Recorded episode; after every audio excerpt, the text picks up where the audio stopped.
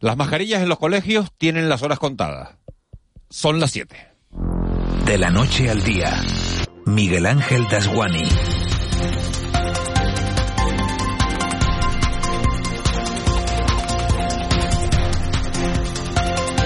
¿Qué tal? Muy buenos días. Siempre se ha dicho que los españoles somos muy pasionales y que pasamos del blanco al negro o del negro al blanco sin acordarnos de que puede haber en medio muchas escalas de grises, aunque los grises no sean precisamente un buen recuerdo. Tan de extremos somos que en los años 70 pasamos de no ver un desnudo en la tele, cuando en media Europa se desnudaban en la tele y en la playa, a convertirnos en el mayor consumidor de porno de todo el viejo continente. En política tampoco conocemos las medias tintas. Un día la izquierda condena a Bildu y otro día se sienta a negociar con Otegui un apoyo a los presupuestos. Si miras a la derecha, tres cuartos de lo mismo. Un día Vox es el demonio con rabo largo, tridente y cuernos y el otro, Díaz Ayuso, le dice a Mañueco que se deje de tonterías y que pacte con quien quiera. Solo conociendo esos antecedentes es posible entender el anuncio realizado en las últimas horas por la Asociación Española de Pediatría proponiendo quitar las mascarillas de las aulas de los colegios. La medida comenzaría implantándose a final de este mes en los centros de infantil y primaria y de ahí se trasladaría al mes siguiente a la enseñanza secundaria.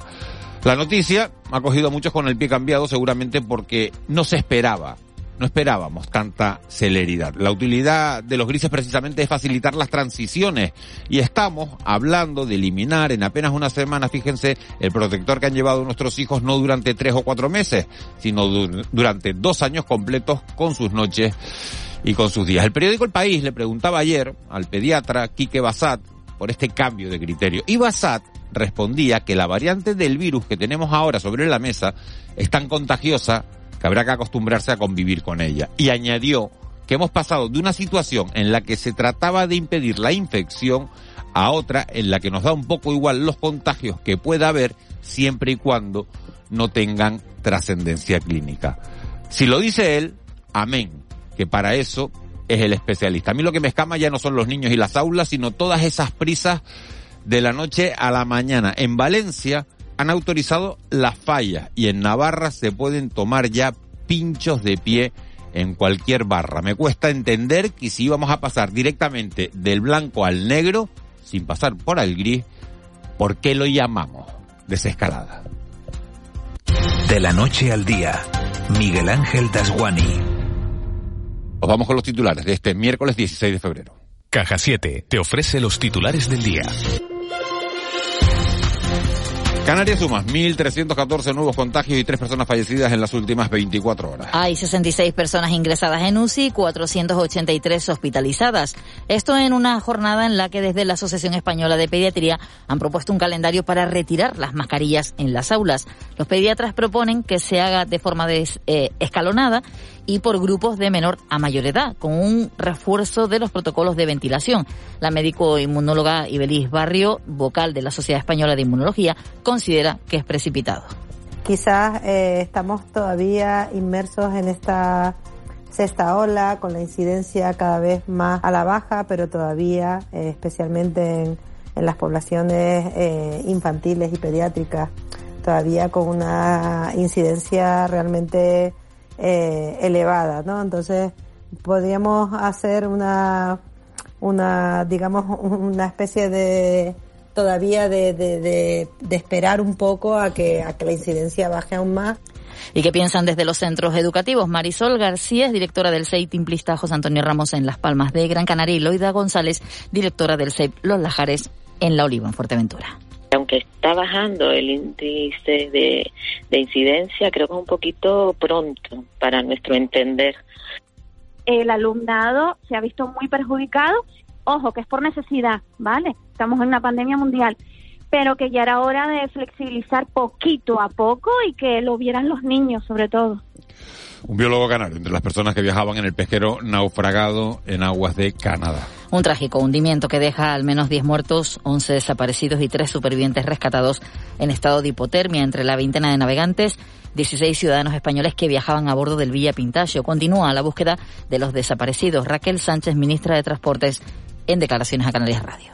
Estamos eh, colaborando con todos los medios que, que podemos hacerlo desde salvamento marítimo y lógicamente en coordinación con las autoridades canadienses y, intentando no averiguar eh, poder identificar pues a las a las personas a las a las víctimas y Raquel Sánchez, que ha participado también en la Comisión de Reconstrucción de La Palma, pide tiempo. Para estudiar la situación de la vivienda en la Isla Bonita y conocer con detalle qué respuesta habitacional se puede dar a los afectados por el volcán, más allá de lo provisional. Escuchemos de nuevo a Raquel Sánchez necesitamos cierto tiempo, que vamos a intentar que sea el, mínimo posible, para poder analizar cuál es la situación, qué suelos hay disponibles, cómo los podemos activar, qué procesos de planificación y de gestión urbanística hay que hacer para que eh, realmente podamos dar una, una respuesta a esas, a esas personas. ¿no? Es decir, en algunos casos se podrá construir donde con anterioridad pues eh, las familias, las personas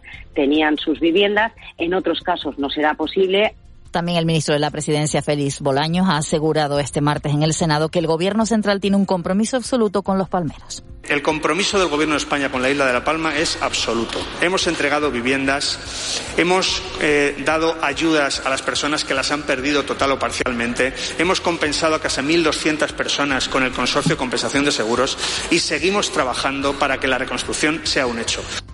Y seguimos en La Palma para contarles ahora que el Estado se hará cargo de la financiación de la carretera que conectará el norte y el sur por la costa. Unas obras que se ejecutarán por la vía de emergencia a finales de abril o principios de mayo, según José Antonio Balbuena, consejero de Planificación Territorial en el Ejecutivo Canario. Se podrá tener un documento definitivo con la propuesta de reconstrucción para la Isla Bonita. Una primera fase, tener un conocimiento exacto de lo que había antes del inicio de la erupción. Segunda fase, conocer los impactos de la erupción. De manera que aquí podamos identificar todas las preguntas que precisan una respuesta, que sería la tercera fase. Identificar las necesidades de reconstrucción. Esa fase la tendremos terminada a finales de abril, principios de mayo, para terminar con un documento que será la propuesta de reconstrucción. Y hoy estamos muy pendientes también de la declaración Bernardo Álvarez ante la Fiscalía. Ahora por sus polémicas declaraciones al programa BTC en Televisión Canaria sobre la homosexualidad por si constituyera un delito de, hoy, de odio. También este miércoles el obispo de Canarias, José Mazuelo, ofrecerá una rueda de prensa, la razón, un anuncio que hará hoy público el Vaticano sobre esta diócesis. Y terminamos hablando de política nacional. Pedro Sánchez exige al Partido Popular que rompa con Vox en toda España si quiere la abstención del PSOE en Castilla y León. El presidente del gobierno y líder de los socialistas ha propuesto al Partido Popular romper con Vox en comunidades como la de Madrid o Andalucía a cambio de una posible abstención del PSOE que permita el gobierno del Partido Popular en Castilla y León. Hago una cosa previa. Con todos aquellos y aquellas que están pactando con la ultraderecha en Madrid y fuera de Madrid, dígales que rompan también los acuerdos con la ultraderecha. Si quieres estar al día de la realidad económica de nuestro archipiélago, entra en el blog caja7 con y tendrás la mejor información con autores de las islas. Marketing, emprendedores, ventas y muchos más temas te esperan en caja7 con Caja 7, comprometidos con nuestra gente.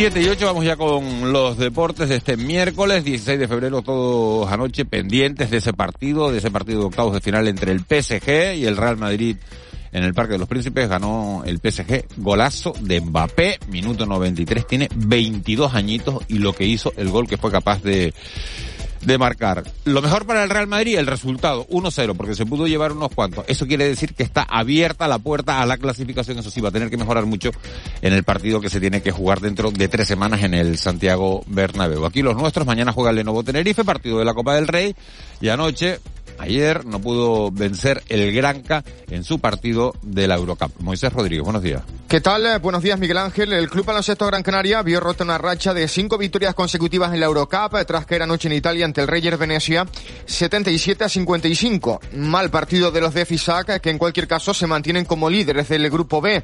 No abandonamos el básquet porque el Canarias viaja ya hoy a Granada para una nueva participación en la Copa del Rey. Los aurinegros debutan mañana en cuartos de final ante el Juventud. La eliminatoria según el técnico de los aurinegros, Chus Reta, está al 50%. Yo creo que la eliminatoria está al 50% y más después de la igualdad que siempre hemos tenido Juventud y Lenovo Tenerife. Es una eliminatoria completamente abierta y al 50%. Por cierto, que ayer conocíamos la lista de Sergio Scariolo de cara a la ventana de partidos internacionales de este mes de febrero y en la que vuelve a estar el pívot gran canario del Lenovo Tenerife, Fran Guerra.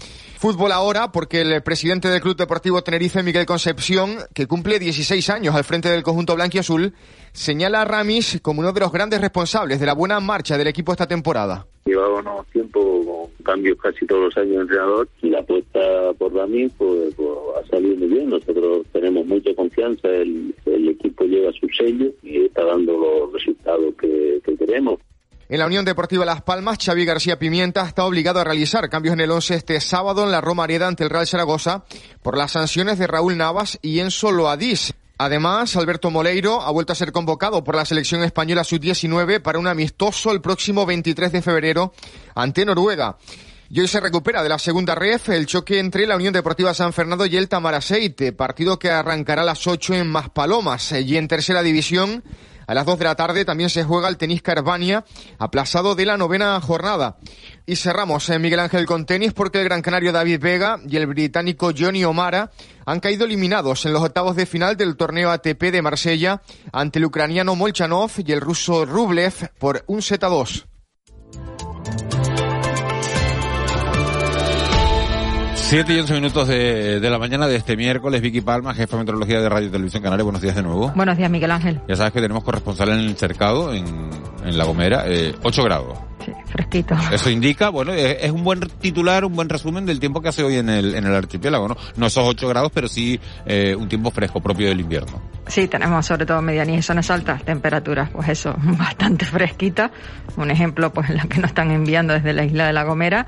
En la costa las temperaturas son algo más de llevaderas, eh, van de los 15 pues hasta los 17, casi 18 grados, dependiendo de la zona, que son temperaturas pues relativamente normales. Siempre en la costa las temperaturas suelen ser más suaves, el cambio es menos brusco que en el interior de las islas y hoy no. Hoy vamos a tener una jornada pues un poco de todo. Tenemos nubes a esta hora abundantes, principalmente en las islas de mayor relieve. También tenemos nubes en Lanzarote y Fuerteventura.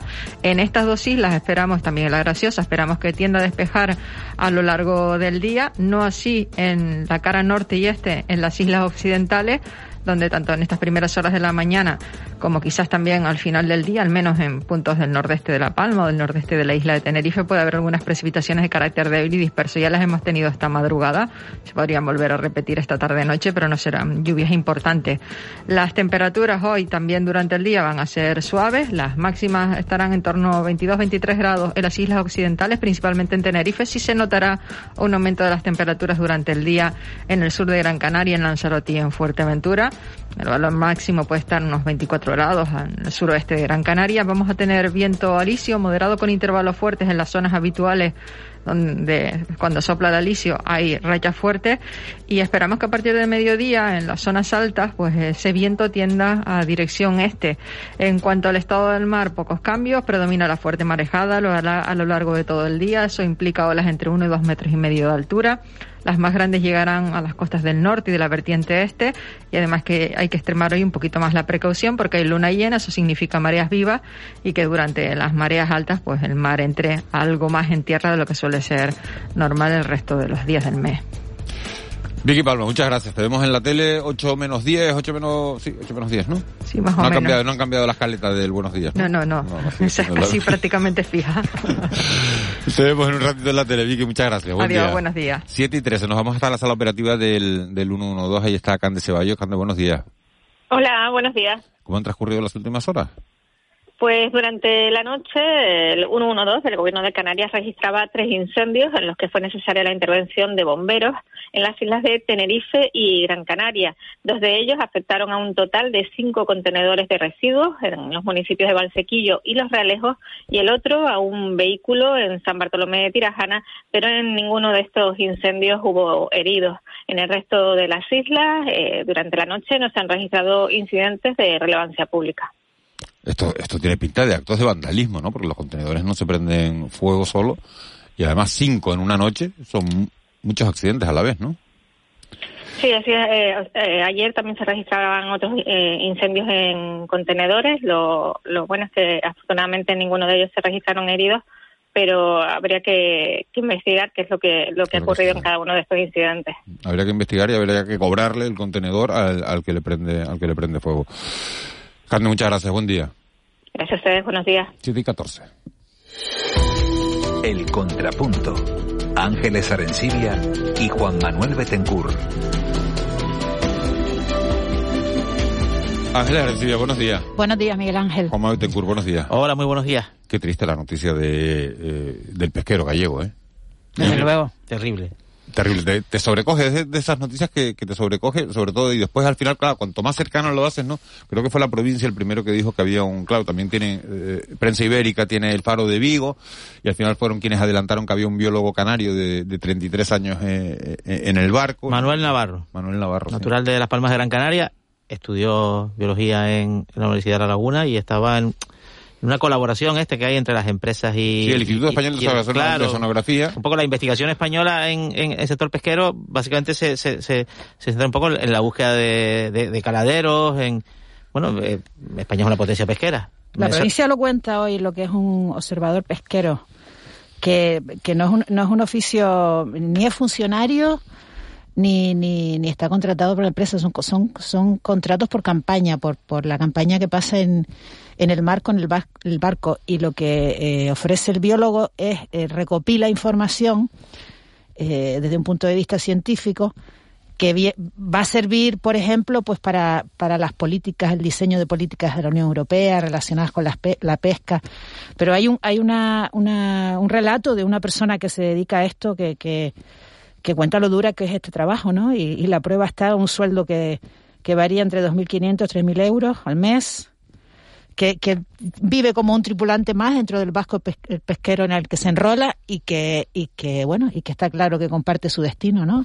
Hay tres supervivientes y, me llama la atención que entre los supervivientes está el capitán de, del barco, ¿no? Y su sobrino. Y su sobrino también. es una casualidad, es una casualidad que, en fin, no, no, no se puede, feliz para ellos, desgraciada para el resto ser capitán de barco, eh, en fin, lo digo por experiencia, mi padre lo era, eh, eh, es muy duro tener un incidente de esta naturaleza, en fin, por, supuesto que te marca para siempre. Tenemos un precedente en Canarias que en los años 80, ¿no? que fue el hundimiento en aguas de Mauritania del, del superpetrolero María Alejandra, con una muchísima tripulación de las islas, muchos fallecidos entre ellos, en este caso, el caso, el, el, el, capitán del, del buque, padre de su, amigo de mi padre, eh, eh, su hijo compañero de clase mía, con lo cual las tragedias en el mar son, son muy duras de sobrellevar. Son muy duras de sobrellevar. Es, sorprendente. Un pesquero de altura, de los más modernos de la, de la flota esta, del, Grupo Nores, que es un grupo pesquero importante en Vigo, eh, no sabemos las causas del, naufragio, ¿no? Por un golpe de mar, en una maniobra compleja, en un mar difícil, el de Terranova, pero aún así, en fin, un, un pesquero de altura es un barco diseñado para, para faenar y para manejarse en esas aguas, ¿no? Sabremos más en, en, poco tiempo, pero a mí me llama la atención. Pero es que las condiciones en esa en esa zona del... Sí, pero es uno de los mejores barcos del mundo. Las que ha habido siempre y los pesqueros españoles han acudido al, al, a las aguas, digamos que hoy son de la zona económica exclusiva de Canadá desde el siglo XVI. Entonces, pero estas cuestiones suceden, Juanma. o sea, ya sabremos el motivo, ¿no? Ya sabremos la causa, pero desde luego el sitio no es, no es un sitio de recreo, vamos. Bueno, pues hay tres supervivientes de momento, entre ellos el capitán y, su sobrino que, viajaba también en el, en el barco. Vamos a, dejar de momento este asunto de lado, después en el tiempo de tertulia tendremos tiempo de, hablar y a medida que se vayan conociendo datos, porque vamos a estar muy pendientes, están todas las agencias de noticias, todo, todo el mundo muy pendiente de, si aparece alguno de los once desaparecidos, de si, se van teniendo más, más noticias, eh, se las iremos contando a lo largo de, la mañana. Les decía que vamos con, con otro de los asuntos del día. Una de esas noticias tiene que ver con, con el COVID y lo es porque no solo no ha terminado la pandemia, sino porque la Asociación Española de Pediatría adelantaba ayer su intención de de pedir la, la retirada de, de, las mascarillas en las aulas de los colegios de, de toda España a partir de, de, finales de mes, principios de marzo. Una medida que sería extensiva a los institutos, a la enseñanza secundaria, a partir de, de abril. La mujer García Roja es el presidente de la Asociación Española de Vacunología, representante de España en la Organización Mundial de la Salud y jefe de epidemiología, como saben, del Gobierno de Canarias. Doctor García Roja, muy buenos días. Muy buenos días, Miguel Ángel, Juanma Ángel, es un placer estar con ustedes. Eh, eh, doctor García Rojas, ¿qué le parece la propuesta de, de los pediatras? Bueno, yo la entiendo porque indudablemente, a pesar de que la mascarilla ha sido un instrumento clave, clave en la disminución de los riesgos de infección y lo sigue siendo, lógicamente en el contexto de los niños, pues ha sido un elemento que ha dificultado su normal desarrollo, su normal vitalidad y esto no es deseable. Pero yo entiendo que más que poner fechas a la quitada de determinados símbolos que han formado parte de nuestra vida a lo largo de la pandemia, esto tiene que ir vinculado al peso que tenga la pandemia en cada momento. Y de esa perspectiva, yo más que decir que hay que quitar la mascarilla de las aulas en tal fecha, diría hay que quitar la mascarilla de las aulas cuando ya tengamos controlada la tercera ola y cuando tengamos rota la cadena de transmisión. Sería el momento en el que se podía plantear. Pero ahora, con la todavía, a pesar de que ya la incidencia acumulada está en clara en claro descenso, todavía seguimos teniendo ahí presencia del virus y el virus sigue todavía moviéndose entre nosotros. Claro, lo que se está buscando eh, es la famosa inmunidad de rebaño, sabiendo que la mayoría de los contagios entre la población vacunada no están produciendo ingresos hospitalarios. Sí, pero a mí intentar controlar eh, la inmunidad eh, de rebaño así de manera libre, espontánea, tiene unos riesgos indudables y los riesgos indudables pasan porque se pueden contagiar muchos vulnerables y pueden haber un incremento del número de, complicaciones y cuadros graves. Por lo tanto, la inmunidad la tenemos que conseguir de manera controlada. ¿Cómo? Compaginando vacunación compaginando medidas restrictivas que vamos a conseguir con ellas una disminución del peso de la pandemia y en ese sentido poco a poco, partido a partido, ir de, desposeyendo o ir volviendo a, una dinámica eh, de vida más similar a la que teníamos antes de la pandemia. Claro, pero hay algo que, eh, bueno, por lo menos a, bastante parte de la ciudadanía le está costando entender, y, me incluyo entre ellos, por ejemplo, es lo rápido que parece que va esta desescalada. Hasta hace 10 días, porque no llega a dos semanas, teníamos mascarillas en interiores y en exteriores. E incluso grupos de seis en las mesas todavía a los que estamos en, en fase 4. Y de repente pone, pone uno la tele, eh, doctor García Roja, y ve que en Navarra puedes irte de pincho a una barra de pie con una persona al lado. Que en Valencia se van a poder celebrar las fallas cuando sabemos que la mascletada de la, de la plaza del ayuntamiento van hasta 100.000 personas, por mucho que tengan la mascarilla al lado. ¿Esto es normal? No, no, no, es normal y yo estoy plenamente de acuerdo contigo. El discurso que se tiene que llevar a la ciudadanía para no crear más ansiedad sobre una población que ya está completamente cansada, hastiada de una situación tan lamentable como ha sido la de la pandemia, tiene que ser un discurso eh, único, coherente, sólido, adaptado a la evidencia científica y sobre todo explicado, explicado cuando se hacen cambios o movimientos de esta, de esta índole, hay que informar perfectamente a la ciudadanía de por qué se hacen. Y esto, en, determinados momentos, yo creo que ha habido o nos hemos sentido huérfanos de esta, de esta explicación o de esta coherencia. Y es indudable que hay que ser muy coherente en todo lo relacionado con un problema de salud tan serio como es la pandemia. Ayer teníamos, ayer teníamos conocimiento en medio de, todo esto de, bueno, de una advertencia de la Organización Mundial de la Salud que advertía de una nueva ola de Omicron que amenaza al este de, Europa. ¿Qué, sabemos de esto? No, es que este Europa mm, tiene una, una característica muy importante y es que las coberturas vacunales allí son bajísimas, son bajísimas. También la, el, marco de acercamiento a, cumplimentar las medidas que se hacen desde el ámbito sanitario no es muy no consigue mucha adherencia y esto lógicamente en el contexto de circulación de una variante como la Omicron que tiene una capacidad de expansión absolutamente brutal pues genera una situación de, de, inquietud de, de, alerta de, que nos debe estar permanentemente vigilante Doctor García, muy buenos días. Vamos a intentar no hacernos mm, trampas en solitario. Dinamarca anunció hace dos semanas que quitaba las restricciones, las quitó. Dos semanas después, los contagios suben, las hospitalizaciones, las hospitalizaciones suben, las muertes suben. Sí, sí, y, es evidente, y, yo creo que lo comenté, yo creo que el empezar a eliminar las restricciones tiene que ir de acuerdo a cómo está el peso de la pandemia en cada momento. En Dinamarca, mm, ya comenté, creo que lo que lo que lo comenté incluso en este programa, tenía unas tasas de incidencia acumuladas superiores a las que teníamos en España.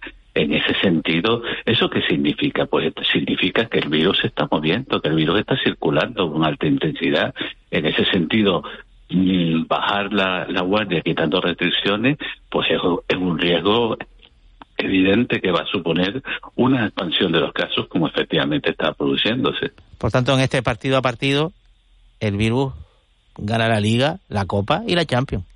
El virus lleva ganando la liga dos temporadas seguidas, que son las de los dos años que lleva presente con nosotros. Es un virus, eh, hay que entender que lógicamente al principio eh, llegó sin un manual de instrucciones debajo del brazo. Había muchas lagunas de conocimiento sobre el mismo, sobre su comportamiento. Se ha avanzado muchísimo en el conocimiento, pero el virus ha sido capaz de pegarnos unos drilling que nos ha dejado con la boca abierta. Eh, fíjate, lo normal es que los virus respiratorios eh, y concretamente los coronavirus resistan muy mal las temperaturas elevadas. Todos pensábamos en el 2020 que en el verano el virus nos iba a dar una tregua después de la primera ola, por algo muy simple, por eso, porque resiste muy mal las temperaturas elevadas. Pues mira, con temperaturas de 40 grados nos dio lugar a la segunda ola. Es decir, es un virus que nos ha pegado dribbling y nos ha dejado con la boca abierta en muchas ocasiones. Ahora sabemos mucho más, pero evidentemente hasta ahora está ganando la, Liga, la Copa y hasta la, Champions League. Eh, buenos días, doctor García Rojas. Eh, eh, ¿Qué sabemos de la, de la nueva variante que ya hay en algunos casos en Canarias que sabemos a ciencia cierta en este momento? Sí, en estos momentos lo que sabemos es que no, no está asociada a una mayor virulencia, aparentemente, sí está asociada, como toda nueva variante, como toda nueva variante, a una, a una mayor capacidad de propagación. Yo, cuando aparecieron los primeros casos ya comentamos eh, desde el campo de la biología de que, que, van a aparecer muchos más, porque evidentemente eh, el hecho de que aparezca una nueva variante en un ámbito donde no había significa que, que esa variante va a tener capacidad o terreno de para avanzar. Mm, pero teniendo en cuenta que, es una casi, para entendernos, una prima hermana de la variante Omicron, no parece que cuando tengamos controlada la, la Omicron primitiva, el hecho de aparición de esta pueda significar que tengamos un, un otro incremento en el número de casos. Yo creo que controlando la variante eh, primitiva, siguiendo con las medidas que tenemos establecidas, también tenemos que controlar la posible expansión de esta de esta nueva variante. Y, y, y si me permites, Ángeles, subrayar algo que me parece muy importante. ¿Qué está significando la aparición de esta variante nueva? Pues algo que es muy importante y que conviene repetir de manera machacona. Eh, mientras haya países que no pueden vacunar a sus ciudadanos, es decir, mientras los países desarrollados nos sigamos mirando el ombligo y sigamos acaparando vacunas que no llegan a los países en vías de desarrollo, allí, en esos países, va a seguir circulando el virus, porque va a haber muchas personas sin vacunar, y esto significa la posibilidad de nuevas mutaciones y de nuevas variantes. Aquí podremos controlar muy bien el proceso, pero además de estar consolidando una situación injusta, tendremos siempre la espada de Damocles de la posibilidad de aparición de una nueva variante fruto de esta situación tremendamente injusta. Esta denuncia de la, de la falta de vacunas en los países en desarrollo, eh, vamos, la tenemos en, primera fila de, de, los titulares de la pandemia casi desde el principio, ¿no? Casi desde que surgen las vacunas y empiezan a, Europa empieza a vacunarse y Estados Unidos, en fin, los países ricos. En estos momentos, doctor, eh, ¿ha mejorado algo? ¿Ha mejorado algo el, el, ritmo de vacunación en, en, estos países, en África, en algunas zonas de, de América? Muy lentamente, muy lentamente, Ángel, muy lentamente, mientras que paralelamente la expansión de la pandemia es mucho más rápida, muy lentamente. Todavía muchos países desarrollados no tienen interiorizado que en este momento, en este lugar, lo adecuado es empezar eh, políticas de donación hacia los países en vía de desarrollo. Ya después se discutirá otra cosa, pero lo rápido, lo inmediato son políticas de donación. Y curiosamente en varios países desarrollados se siguen caducando vacunas en las neveras de, de, esos países que no llegan a los países en vía de desarrollo. A España un millón también, ¿eh? Sí, sí, sí, sí, sí, sí, sí, se siguen, se siguen caducando vacunas en los países desarrollados mientras no llegan a los países en vía de desarrollo. Ahora sí, yo creo que también es justo reconocer que dentro de lo que son los países que realizan políticas de donación, España ocupa casi el primer lugar y en principio hasta el primer trimestre del, de este año se van a donar 50 millones de dosis. Estamos ahí casi casi liderando el proceso de donación, pero también a la contra está el que se nos caduquen vacunas. Una última cuestión, doctor García Rojas. Usted es el presidente de la Sociedad Española de Vacunología. Es importante que haya una vacuna española, lo digo porque eh, IPRA estaba ahí en esa fase final. Eh, ¿Se sabe cuándo va a salir y, y qué relevancia le da a usted a que salga? Mira, eh, en principio la posibilidad de disponer en breve de la, de la vacuna IPRA yo creo que es bastante razonable. Ahora bien, los plazos de brevedad ligados a la producción de vacunas no son los que podemos entender habitualmente. A lo mejor para el verano puede estar disponible y va a ser una vacuna importante.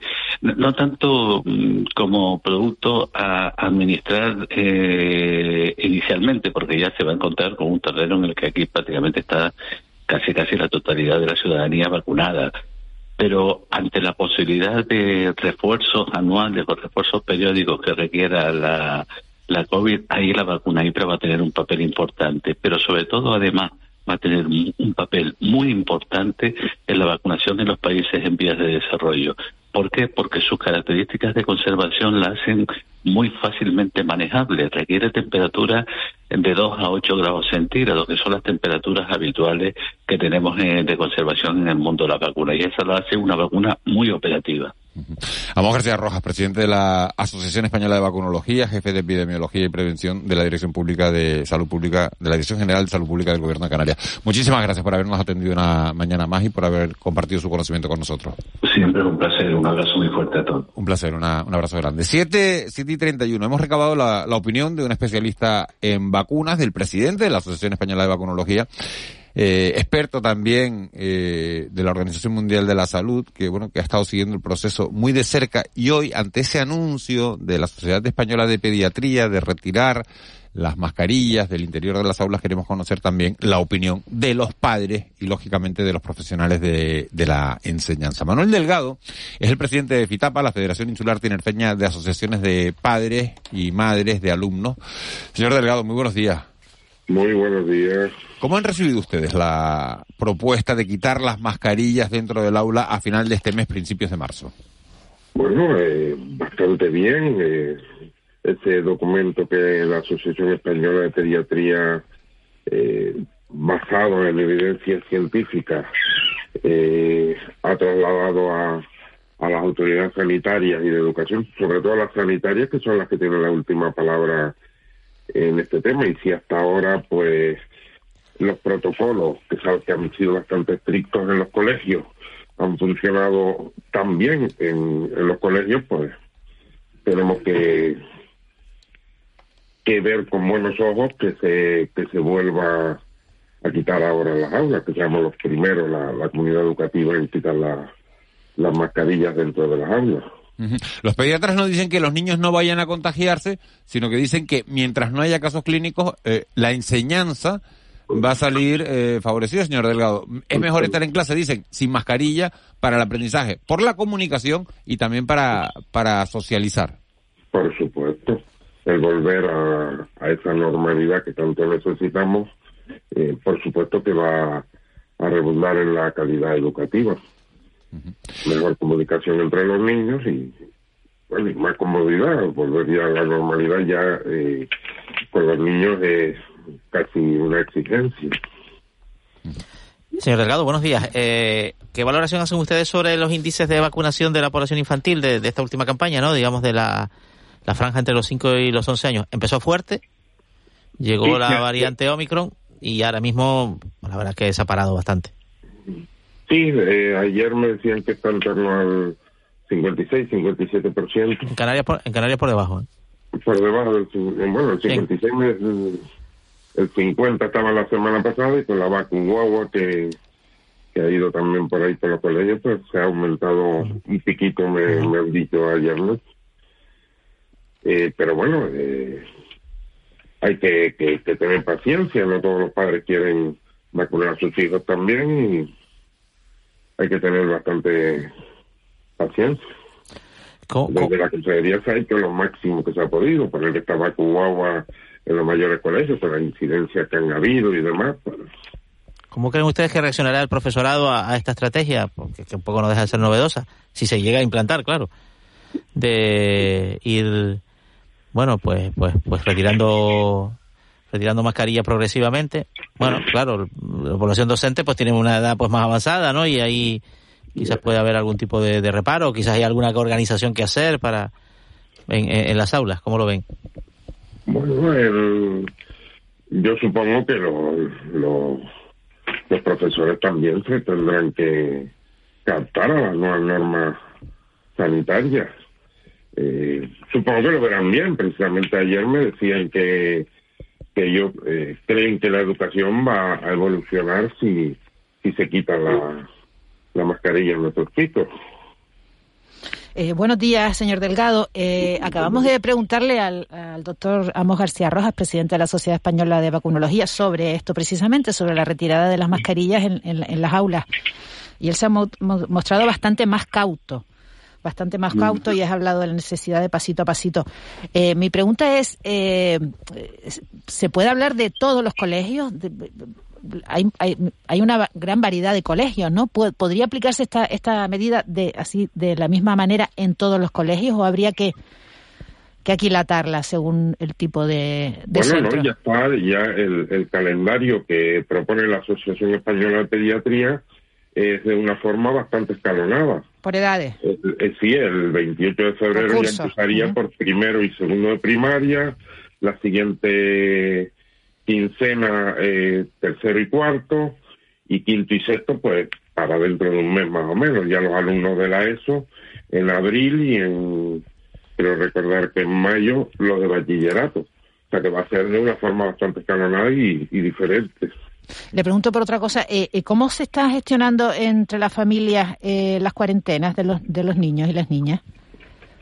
Bueno, como, como es menos tiempo el que se está utilizando ahora, en torno a los 3, 4 días, y, la, y la enfermedad ataca de una forma muy leve, pues, bueno, cada uno se está buscando la vida como pues Las familias que, que trabajan los dos, pues tendrá uno que quedarse y cada uno está gestionándola como de mil maneras diferentes, vamos.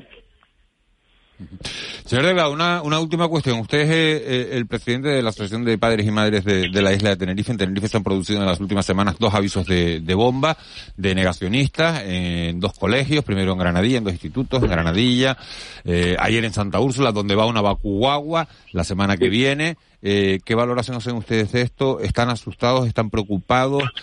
¿Van a tomar algún tipo de acción o de medida al respecto? Bueno, también el, primer colegio donde fue la Bacuagua, que es en Santa Cruz, en San Matías, también se presentaron una señora de la puerta, pues grabando a los niños, incitándola a que no se vacunasen. Y bueno, esto, la verdad es que ha sido un poco una locura, pero cosa que no le ponemos mucha importancia. Ya me dirás un aviso de bomba diciendo que a mi hijo no me lo vacuna y tú tienes que firmar una autorización para que bueno, me parece que se ha cortado la, comunicación con Manuel Delgado, pero quedaba clara su postura. No están preocupados por esos avisos de, bomba en, los colegios. Seguimos recabando opiniones sobre este tema, sobre esta decisión de la Asociación Española de, Pediatría de, quitar las mascarillas a final de mes, finales de febrero, principios de marzo del interior de, las aulas. Pedro Crespo es el presidente de, AMPE en Canarias. Señor Crespo, muy buenos días. Hola, buenos días. ¿A ustedes la, la medida les coge por sorpresa o la esperaban? Pues no, no, por la verdad que no, no la esperábamos. Nosotros evidentemente respetamos las decisiones sanitarias, pero en este caso aún, bajo nuestro punto de vista, no es una propuesta. Creemos que aún no hay una unanimidad, por lo, al menos por lo que dicen los expertos, lo que hemos oído, ¿no? Por tanto, nos parece que, que la medida puede llegar a ser un, un poco prematura. Eh, casi la mitad del alumnado no, no está vacunado y no creemos que, además esta decisión pueda incluso ayudar a, incentivar la, la vacunación en, en, los menores. ¿No cree que la incentive? No, en absoluto, en absoluto, al contrario. O sea, puede plantearse como que, bueno, porque esto ya, eh, ya está arreglado, ya realmente eh, se puede interpretar como que, bueno, que ya vamos como una gripe, como, no, no, es decir, la realidad es que es, evidente que, eh, que, no, que todos, no solamente el alumnado, sino toda la población, estamos más que deseosas de poder quitarnos la, la mascarilla y el alumnado quizás de lo más que, eh, que ha sufrido eh, es porque eh, no ha habido casi desescalada que le afectase a ellos, ¿no? Pero claro, mm, una cosa es nuestras intenciones, nuestros deseos y otra cosa, insisto, bajo nuestro punto de vista y, por supuesto que sin ser expertos, no creemos que sea una una decisión para tomar de, de forma un poquito precipitada, bajo nuestro punto de vista. Como dice usted, y, está muy bien aclararlo, no es una propuesta firme, es simplemente un pronunciamiento, claro, pero de un colectivo que tiene mucho que decir, que es la, la Asociación Española de, de, de Pediatría. Yo imagino que, que cuando se, se puso ayer esa propuesta sobre, sobre la mesa, esa declaración de intenciones, imagino que usted, eh, como, bueno, como responsable de AMPE, habrá recibido muchos mensajes de docentes por, por WhatsApp. ¿Qué le dicen los profesores? ¿Que, ¿Que es una locura o que ya era hora? No, o sea, la mayoría del profesorado deseoso de, que llegue, insisto, e, este momento, ¿no? Porque además es, obvio que, eh, que mejora la, la, la, propia calidad de la enseñanza, eh, especialmente en, en, algunas materias, ¿no? Eh, pero claro, el, el, miedo, entre comillas, yo creo que, que no que, es un buen calificativo en este caso, existe. Y, el profesor me dice, pero mira, es que si nos están diciendo que, tenemos que tener cuidado, eh, todas las medidas en, el aula en cuanto a, a la, la entrada y salida del aire, eh, la entrada en los centros, tener cuidado desde el momento que tú eh, quitas la mascarilla, es decir, la, la protección desaparece. Es obvio que es la, la medida de, de, mayor fuerza, ¿no? Eh, en ese sentido, mm, sí, la mayor parte del profesorado que no, que no, que no se comunicaba con nosotros, pues incluso por redes y correos que nos mandaban, pues mira que, esto eh, es, precipitado, que, que como, claro, es el punto de vista de ellos, insisto, sin, sin ser expertos y la, la postura nuestra siempre lo ha sido en, en todas las cuestiones relacionadas con esto. No somos expertos sanitarios y estamos al arbor que nos digan la, las propias autoridades. Eh, es una postura, bien dice, eh, cualificada, no de las propias autoridades sanitarias, sino de una asociación, en este caso cualificada, pero nosotros, insisto, entendemos que, convendría tener algo más de, prudencia en este momento. Vamos a intentar aclararnos, señor Crespo. Buenos días. Vamos a ver, la, propuesta del, de los pediatras pasa un poco, es progresiva, empezando por los de menor edad, pero lo que no sé si afecta al profesor de la clase, ¿no? Eh, porque cuál es la edad media de los, de, los docentes del sistema público en Canarias, por ejemplo, ¿no? Pues igual está por encima de los 40 años o incluso de los 50, no lo sé. Usted lo sabrá mejor que yo. Claro, entonces, eh, cuando se quita la mascarilla en el aula, ¿se quitaría la mascarilla el profesor también? Que el profesor igual tiene, los niños tienen 7, pero el profesor tiene 54, ¿no? Claro, es que, hombre, eh, me parece que, obviamente, bueno, primero buenos días y después, obviamente, no, no, no se ha planteado, al menos eso no lo, percibimos nosotros de esa forma, que se cuestiona la mascarilla del profesor. Es decir, además nunca entiendo que se puede mm, eh, obligar, ¿verdad?, quitarse la, mascarilla. En cualquier caso, eh, hablamos no solamente en cuanto al uso del, profesor o de la profesora, sino eh, la implicación que puede tener que el alumnado en la clase no tenga la mascarilla, cara al profesor también, pues porque la posibilidad de contagio, incluso eh, con la mascarilla, pero en algún momento alguna eh, acción que pueda tener, la probabilidad de contagio es mayor y, hablamos de, de, profesorado que bien dices, la media está por encima de los 50 ahora mismo. ¿eh? y, personal vulnerable también y bueno, un poquito esta es la, la situación que, que vivimos. Eh, buenos días, señor Crespo, por, por lo que usted, su experiencia en la educación, por lo que usted indudablemente pues debe saber, ¿no? Como, como enseñante, eh, ¿sería eh, fácil pedirle a los niños que se volvieran a poner la mascarilla una vez que se les ha dicho que, ya no tienen que usarla? Mm, buenos días. yo creo que tú también eres experta cuando me haces esa pregunta. es obvio que es mucho más difícil. Es decir, en general, a la, a, la, a la población nos cuesta más y a los niños estamos convencidos que les costaría mucho más. Cierto es que, que han sido eh, quizás muy, muy dóciles, eh, cumplen las normas cuando se les dice, pero la situación de estar viviendo constantemente en el aula eh, durante todas las horas eh, mm, con la mascarilla ha sido un sufrimiento grande para el alumnado. intuimos que sería muy complicado después volver a dar marcha atrás. Y otra pregunta, se habla constantemente de la necesidad de ventilar eh, por parte de los científicos, pero realmente después no se ve que, que, se lleve a efecto. ¿En los colegios se está haciendo? ¿Se está haciendo reformas o se está pensando en esta necesidad de ventilar los, los espacios cerrados? mm, eh, se, se está aplicando en la medida de las posibilidades, claro, en función de la ubicación de, de las aulas existe mayor o menor ventilación. Las ventanas las tenemos abiertas, eso, eso es obvio. Porque, señor Crespo, medidores de aire no hay, que es otra cuestión que muchos expertos han hablado de ella, pero no... No, no, no hay, no hay en Canarias, vamos, que lo sepamos nosotros, ni siquiera como, como iniciativa de un centro se, se ha dado, que conozcamos, insisto, y desde luego como planteamiento de la consejería, no.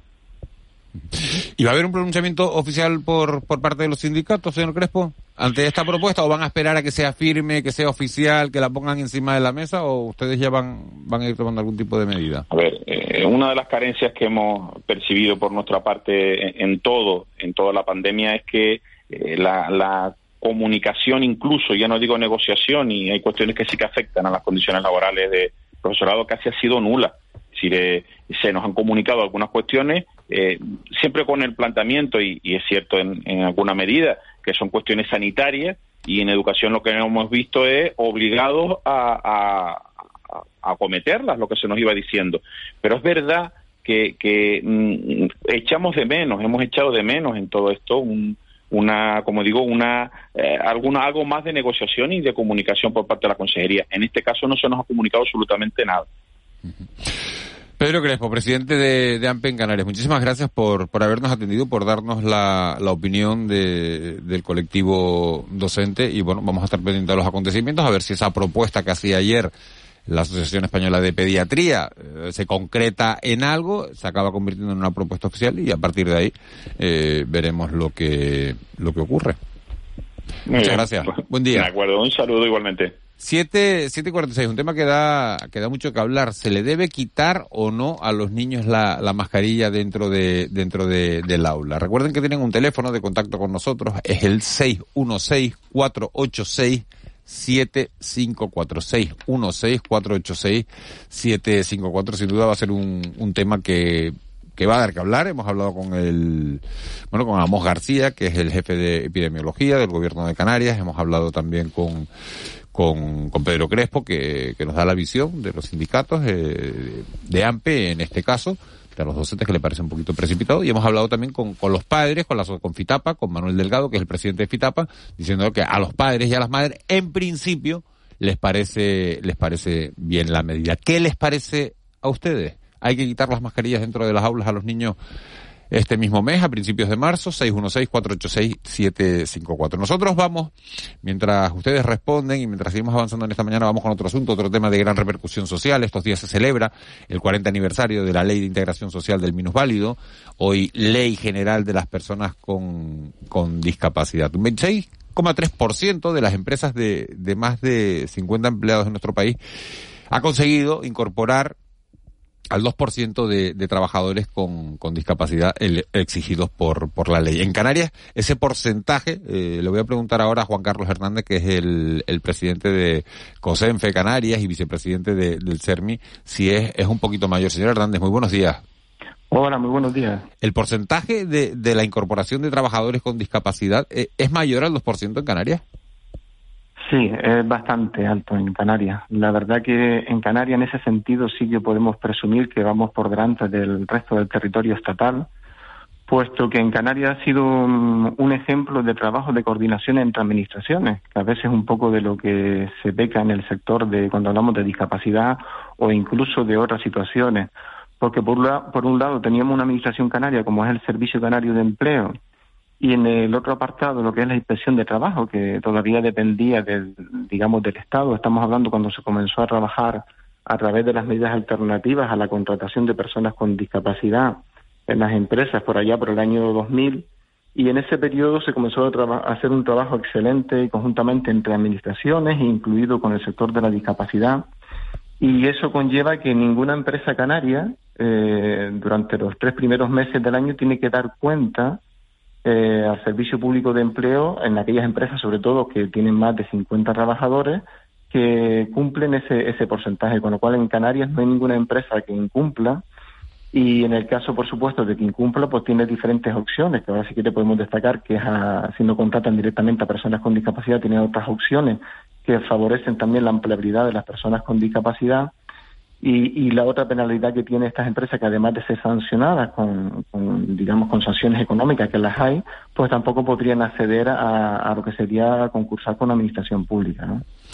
Estamos, eh, estamos celebrando, señor Hernández, eh, estos días el 40 aniversario de, esa ley de integración social de, del minusválido, hoy, como decía, ley general de las personas con, con discapacidad. ¿Para qué ha servido la ley? ¿Hemos avanzado? Sí, por supuesto. Parece que es bastante lejano la, edad que va, a tener esta ley ahora, el aniversario, este, este próximo mes de abril. Pero sí hemos avanzado muchísimo. Eh, si pensamos eh, en esa época que simplemente en los años 80 la situación de las personas con discapacidad a nivel de derechos, de rehabilitación, de empleo y de servicios hemos avanzado mucho. Pero eso no quita para decir que hay mucho por hacer también hemos conseguido un marco legislativo. Eso, eso le iba a preguntar, perdone que le interrumpa. ¿En qué hemos avanzado y qué nos queda por hacer? Pues mira, hemos avanzado en derechos. Tenemos el mejor marco legislativo que pueda haber en materia de discapacidad a nivel europeo, por ejemplo. Eh, la Convención de Naciones Unidas también del año 2006 fue es un marco que nos une a nivel mundial de derechos de las personas con discapacidad y se ha conseguido pues bueno que, esos derechos estén ahí que las personas y las familias eh, puedan solicitar eh, en igualdad de condiciones eh, pues bueno que, se le tenga en cuenta. Y por las cosas que quedan pendientes pues mira por ejemplo aquí en Canarias ahora mismo estamos hablando de la de la cartera de servicios sociales que es la que va a regular la prestación y la atención a las personas con discapacidad no y sobre todo aquellas personas que son grandes dependientes por ejemplo, hablaríamos también de que está a nivel estatal la modificación de lo que sería eh, la obtención del certificado de discapacidad, puesto que es la puerta de acceso a los derechos para las personas, porque si una persona no obtiene el certificado de discapacidad, no puede acceder a muchísimas situaciones, por ejemplo, de mejora de empleo, de formación, de estudio, cuestiones también sanitarias, etcétera, y bueno, había un acuerdo desde el año pasado de que desde principios de año se iba a poner en marcha ya eh, a nivel estatal lo que es la nueva regulación, porque claro, las enfermedades han avanzado, la discapacidad ha avanzado y hay muchísimas personas que tienen muchas enfermedades que adquieren una discapacidad pero no están reconocidas en el catálogo de, de discapacidad. Entonces es importante que eso se actualice y luego el retraso que hay en Canarias, por ejemplo, de a lo mejor hasta dos años para obtener un certificado de discapacidad y no hablemos para el reconocimiento de situación de dependencia también, ¿no? Y el artículo, señor Hernández, buenos días. El artículo 49 de la Constitución, primero, se cumple y segundo, hay que cambiarlo porque hay algunas palabras que están en ese artículo que ya, esas sí están desfasadas. Sí, efectivamente. Y además, fíjate que lo, más importante es que el, el, único acuerdo que ha habido hasta la fecha y propuesta además aprobada en el Consejo Ministro del Gobierno actual es la modificación de ese artículo para dar derechos eh, a través de esa redacción, nueva redacción de ese texto, dar derechos más explícitos a, las personas con discapacidad. A, disminuidos físicos, sensoriales y psíquicos, ¿no? Correcto, seríamos personas, personas con discapacidad, deportistas con discapacidad, porque eso pone en el centro a las personas. También ahora queríamos también, ya que mencionas ese apartado de concepto, que a veces es importante, muchas veces se quiere enmascarar el nombre de la discapacidad, pues capacidades diferentes, diversidad funcional, incluso desde el punto de vista de la comunicación, pero eso oculta lo que es la realidad, lo que es la discapacidad. Realmente mm, cualquier persona que tengamos una discapacidad, pues lo importante es que eso es una manera de, de reconocerse unos derechos, ¿no? Y es de lo que tenemos que partir. Ahora otra cosa que se está haciendo es la negociación, porque bueno, está luego la parte política, que un acuerdo que había ya para modificar la Constitución y el, único acuerdo y el único punto era eso, pero parece ser que lo, digamos los grupos de la oposición a nivel estatal pues se han opuesto ahora los grupos principales como Partido Popular, Vox y Ciudadanos se han opuesto ahora cuando llegue al Senado. Esperemos que cambien esa, de esa opinión en ese sentido y que no se utilice esto de manera política. ¿no? Buenos días, señor Hernández. Usted es presidente de COSENFE y vicepresidente de CERMI. COSENFE eh, agrupa la discapacidad física y CERMI ya eh, eh, se amplía hasta hasta toda la, la, los tipos de discapacidad. Entonces, ¿de cuántas personas estamos hablando en Canarias? Mira, normalmente la estadística eh, es un 10% de la población de personas con discapacidad. Por ejemplo, como bien dices, el CERMI, que es una entidad regional que aglutina a todos los sectores de personas con discapacidad, desde las personas con enfermedad mental, con discapacidad intelectual, personas ciegas, sordas, con discapacidad física, parálisis cerebral y orgánica, porque a veces el concepto, por ejemplo, decías antes COSENSE, discapacidad física y orgánica, hay discapacidades que no son visibles a simple vista, pero son personas que tienen, a lo mejor son trasplantadas, que tiene, por ejemplo, pues eh, enfermedades inflamatorias, hemofilia, eh, una serie de esclerosis múltiples. Por ejemplo, ayer que tenías un programa bastante interesante celebrando el, Día Internacional de los Niños con Cáncer, pues fíjense toda la labor que hace el movimiento social de la discapacidad también en ese sentido, ¿no? Con lo cual la población incluso me atrevería a decir que hasta un poco más del 10% de personas con discapacidad que, que hay en Canarias, ¿no? Y en este panorama eh, que afecta pues a muchísima gente, eh, usted ha mencionado eh, la tardanza en definir la cartera de servicios de la Ley de Servicios Sociales Canarias. ¿Por qué es tan importante esta cartera de servicios? Y, y realmente, ¿qué es lo que tiene que precisar? Si lo puede, si lo puede decir de forma resumida. Sí, mira, es importantísimo porque se hizo un trabajo bastante amplio con profesionales del sector de la discapacidad y el gobierno y luego no se tuvo en cuenta esas aportaciones que se hicieron en lo que ha sido la aprobación de esta cartera inicial. Ahora hay, esperemos que con el nuevo cambio que ha habido en la Dirección General de Discapacidad, pues que se pueda modificar y que acepten las propuestas del CERMI, pero algo tan simple como eran los centros ocupacionales que actualmente se estaban prestando en todos los municipios de Canarias no lo recogía la ley, desde entrada, por ejemplo, ¿no? Por decirte algo. Luego el tema, por ejemplo, del asistente personal a las personas que son más dependientes con discapacidad, porque no es lo mismo un cuidador o un asistente en domicilio que lo que es una, eh, lo que es el, eh, digamos el asistente personal, que es la persona que te ayuda si vas a trabajar, si vas a hacer la compra, si incluso si vas a hacer una actividad deportiva que a veces también nos centramos en el tema de dependencia en personas mayores, pero no hablamos cuando una persona es joven o desde un niño, la, digamos, la estimulación precoz o, o, una persona joven que quiere tener una familia, que tiene que estudiar, que puede trabajar a pesar de tener una gran discapacidad. Incluso te puedo decir personas que solamente una persona con tetraplegia que solamente mueve los ojos con un ordenador, ¿no? Entonces esa persona tiene derecho a tener una familia, a tener hijos, a tener un domicilio, a trabajar, a estudiar, porque pueden hacer todo eso, pero realmente necesitan esa figura que está recogida en la ley por ejemplo, mal llamada de dependencia, que es de la promoción de la autonomía personal y atención a la dependencia, no hemos centrado mucho en las personas mayores que sí necesitan también de, esta, de estos programas y de estos proyectos y de esta atención, que es un derecho. Y, y, en el caso de las personas con discapacidad, incluso las personas con discapacidad intelectual o enfermedad mental, que es un problema bastante serio en toda nuestra sociedad, pues necesita de estos tipos de servicios. Y en cuanto a la accesibilidad, eh, en Canarias, ¿es Canarias es una comunidad autónoma accesible? Eh, podría decir que también hemos avanzado algo, pero cuando eres una persona que vas en silla de ruedas, por ejemplo, tienes otro tipo de discapacidad, de, ya sea intelectual, para reconocer. A, veces nosotros vamos, por ejemplo, a un parquímetro a utilizarlo y una persona que, que incluso pueda tener estudios casi no sabe ni utilizarlo. Te tienes que pasar 15 minutos para ver cómo funciona la máquina. Por ponerte un ejemplo de accesibilidad cognitiva o de comunicación, ¿no? Eh, luego la accesibilidad de las barreras arquitectónicas, pues también. Estamos ahora, una de las cosas que, que decía antes Miguel que queda pendiente es el tema de la modificación de la ley de propiedad horizontal, porque hay muchísimas personas que no pueden salir de su domicilio, pero muchísimas.